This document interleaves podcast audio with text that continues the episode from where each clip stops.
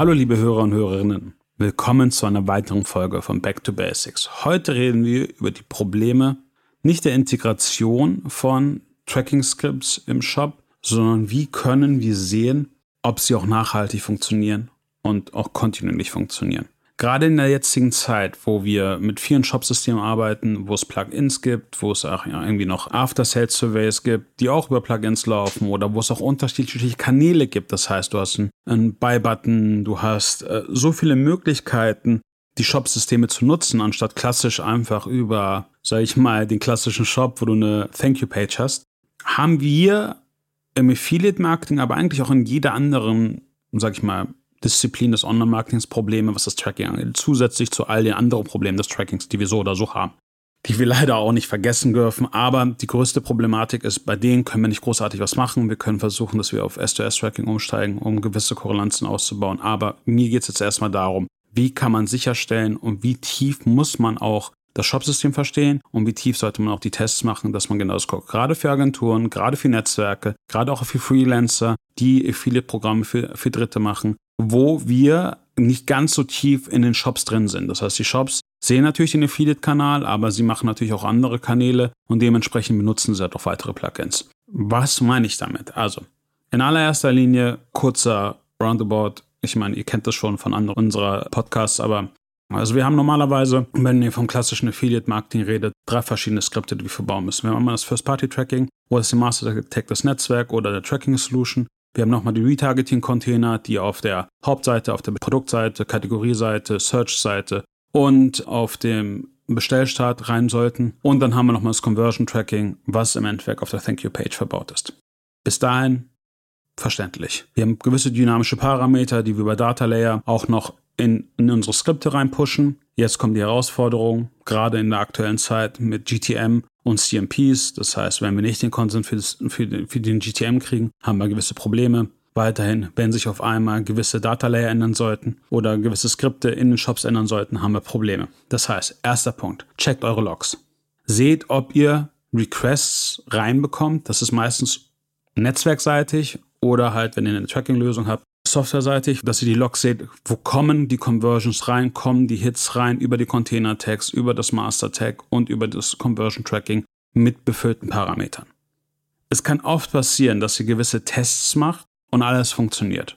Aber wenn ihr danach in den Live-Betrieb geht, seht ihr relativ schnell mit noch mehr Zahlen, was es funktioniert. Wie kann es einfach zu diesem Unterschied kommen? Ganz einfach. Ihr benutzt es wahrscheinlich mit einem Desktop, mit einem gewissen Browser, mit einer gewissen Browser-Funktion, mit einer gewissen Payment-Lösung Enter. Und da funktioniert es. Aber jeder Shop hat wahrscheinlich fünf bis sechs verschiedene Payment-Lösungen. Jeder User benutzt irgendwie zwei bis drei verschiedene Browser. Jeder User benutzt auch unterschiedliche Operation Systems. Also ich kann euch sagen, wenn wir damals, wo wir unsere eigenen Produkte hatten, gerade im, im Was-Bereich, haben wir mit zehn verschiedenen Devices Tests gemacht. Und wir haben noch immer am Ende saßen wir da und haben irgendwie gesagt, ups, klappt ja auf dem Device komischerweise trotzdem nicht. Das heißt, das Allerwichtigste ist, testet, es funktioniert, bringt es in Live-Betrieb und dann seht, ob die Zahlen reinkommen. Wie kann man das ganz einfach prüfen? In allererster Linie siehst du sehr schnell, sind die Order-IDs in steigender Zahl, gibt es keine Lücken, dann passt das schon mal. Zweiter Punkt. Target dir oder markiert dir genug Leute. Ihr wisst grob, wie viele Leute im Shop sind. Habt ihr die, habt ihr die nicht? Auch ziemlich klar. Wie viele Hits bekommt ihr bei euch rein, gerade als Entry Point? Passen die mit GA zusammen oder am besten mit dem Shop-System? Dann passt auch alles. Sollte es zu Problemen kommen, müsstet ihr ganz einfach sehen, gibt es vielleicht eine zweite Bestellbestätigungsseite? Gibt es zum Beispiel auch die Möglichkeit, mit PayPal Express zu bezahlen? Und wenn du eine PayPal Express Zahlung gemacht hast, landest du nicht auf der Bestellbestätigungsseite, sondern durch irgendeinen Fehler auf einmal auf der Homepage, weil dann wird auch unser Skript nicht gefeuert.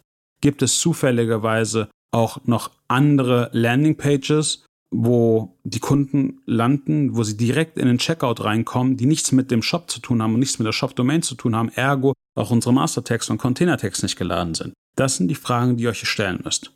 Wenn ihr diese Fragen beantwortet habt und die Antwort ist, jo, eigentlich passt soweit alles, dann geht es zum nächsten Punkt des Troubleshootings. Und da geht es im Endeffekt darum, sind andere Skripte verbaut, die dazu führen, dass unsere Skripte nicht geladen werden.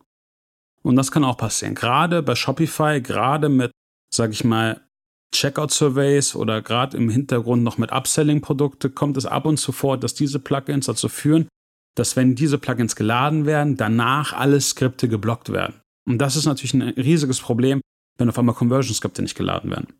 Wenn das der Fall ist, und das könnt ihr auch relativ einfach sehen, geht einfach durch den Flow durch, guckt im Entwicklertool, ob einfach die Skripte und die Cookies geladen werden und gefeuert werden. Wenn ihr seht, dass es nicht der Fall ist, dann müsst ihr mit den Skripten rumspielen und gucken, wann welches Skript als allererstes geladen wird, dass es zu keiner Korrelation kommt. Und auch zu keinem Block der Skripte. Das kann problematisch sein, gerade wenn ihr Plugins arbeitet, weil die Plugins ja eigentlich dafür da sind, um uns das Leben zu erleichtern. Aber am Ende ist es so, dass jeder Plugin-Anbieter jetzt ja nicht mit allen anderen Plugin-Anbietern guckt, ob sie miteinander passen, sondern sie gehen davon aus, passen wir technisch in das Framework des jeweiligen Shop-Systems rein. Und da ist die Antwort ja. Passen wir aber in das Framework rein, wenn du drei andere Plugins benutzt, die vielleicht nicht miteinander harmonieren, das ist gerade die Herausforderung. Und da kommen wir auch einfach zu einem der riesigen Probleme, gerade der Plugins. Weswegen es immer einfacher ist, ich weiß, dafür braucht man auch ein gewisses technisches Know-how, Skripte hart zu coden in den Shop. Erstens, es ist schneller. Zweitens, ihr könnt gewissen Problemen aus dem Weg gehen. Ich will nicht sagen alles, weil es kann trotzdem sein, dass ihr merkt, dass gewisse Skripte gewisse andere Skripte kannibalisieren. Aber dann müsst ihr damit umgehen und sage ich mal so, ein Entwickler weiß auch, wie man damit umzugehen hat. Das wird euch wahrscheinlich nicht helfen, weil ihr Marketer seid, aber das Allerwichtigste, was ihr auf jeden Fall schon mal dadurch merken könnt, ist, haben wir ein Problem beim Tracking oder nicht? Weil das Schlimmste, was passieren könnte, wäre, wenn ihr auf einmal, eine, also ihr habt im Endeffekt, ja, ein Gap von 20, 30 Prozent der Conversions, die ihr gar nicht seht, weil das Tracking einfach falsch aufgesetzt wurde, weil ihr an gewisse Sachen nicht gedacht habt. Das heißt, es ist ganz wichtig zu gucken. Guckt euch die Logs an. Guckt euch an, wie oft werden die Container-Tags geladen. Werden die Container-Tags auf allen Unterseiten mit den richtigen Parametern geladen, weil das ist wichtig. Sind die Conversions, die eingehen, zahlenfolgetechnisch immer gleich? Das heißt, erhöhen sie sich um einer Folgen oder wie die Logik der Order-IDs ist, so dass ihr im Nachhinein sagen könnt, die Conversions, die ich reinbekomme, also ich rede hier von der Zahlenreihenfolge. Sage ich mal so, um es einfach zu machen. Am Anfang des Monats fängt, ist die erste Order 1 und am Ende des Monats ist die letzte Order 1000. Ihr habt natürlich nicht alle Conversions auf dem Affiliate-Kanal, aber ihr seht, dass, dass alle Zahlen sich in dem reinwandern. Dann könnt ihr wissen, okay, wir haben 1000 Orders in dem Shop gehabt. Jetzt könnt ihr im Endeffekt mit eurem Advertiser sprechen oder eurem Kunden sprechen oder einfach mal selber ins Shopsystem gucken, wenn ihr der Shopbetreiber seid und gucken, passen die Zahlen. Wenn sie passen, ist alles gut. Wenn sie nicht passen, müsst ihr dann einfach, wie schon gesagt, in die Butt gehen und mal gucken, woran es liegt. Und von da aus dann weitermachen. Weil wichtig ist, ihr möchtet natürlich auch erstens die Publisher richtig vergüten und nicht auf einmal irgendwelche Sales shapen. Zweitens, ihr wollt im Endeffekt auch denen die Daten geben, damit sie auch ihre Kampagnen optimieren können. Das heißt, auch gerade was das Retargeting angeht, ist es halt einfach wichtig, dass sie die Leute markieren können, weil sonst, sonst ist es ja ein sinnloser Kanal für euch sowie für den Publisher.